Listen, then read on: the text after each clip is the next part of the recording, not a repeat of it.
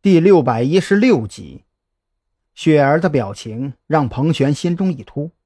只有心虚的情况下，才会为了证明自己而用眼睛一眨不眨的盯着对方。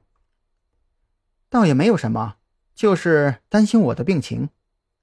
彭璇缓缓站起身，拿起桌上的茶杯，给自己倒了半杯温开水，小口小口的喝着。雪儿的内心非常纠结。他想要开口追问张扬有没有提到自己，更想知道彭璇是如何回答的。可是，若问出这个问题之后，岂不是典型的“此地无银三百两”吗？就在雪儿犹豫不决的时候，房门被张扬推开了。他听到这二女的对话之后，已经基本断定，雪儿离开旅馆的半个多小时里，肯定是背着自己去做了什么事情。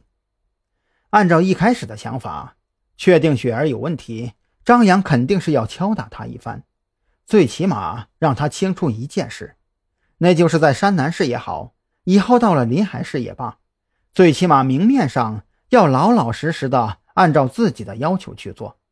可是，当张扬推开门的瞬间，却是忽然改变了主意，装作什么都不知道的样子，走到彭璇身边坐下：“你身体好点了吗？”好多了，烧已经彻底退了，就是身体还有些软，休息几天应该就差不多了。彭璇虽然不知道张扬为何没有直接发作，却还是很聪明的配合着张扬的表演。嗯，那就好。张扬说完这话，转头看向站在一边的雪儿：“我们在山南市有没有安全的房产？最好是那种追查不到的。”有的，之前我就想提醒您来着，这旅馆实在太不安全了，彭姐留在这里很不利于您的计划。雪儿如此说着，也就把子午会在山南市的不动产情况逐一向张扬汇报了一遍。听完雪儿的讲述，张扬的心里越发凝重起来。原来这个子午会在山南市竟然还有一家物业公司。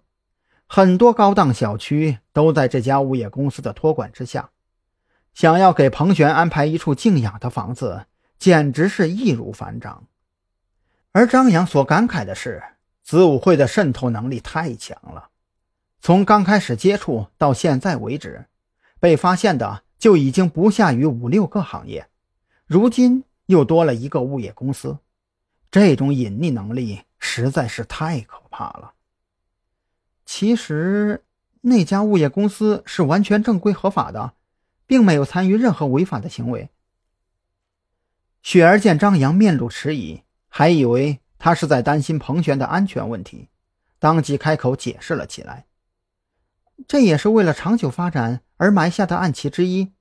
就算山南市的其他成员全部被抓，这家物业公司也不存在违法违规的嫌疑，因为他们不曾偷税漏税。”更不曾和业主爆发冲突，一直以来都是尽心尽责的做好一家物业公司应尽的职责。甚至在我看来，这家物业公司和其他物业公司相比较，简直是良心公司。良心公司，张扬很想问问，子午会的人到底还要不要脸了？到底是谁给他们勇气，如此理直气壮的说出“良心”这两个字的？不过，眼下并不是发作的时机。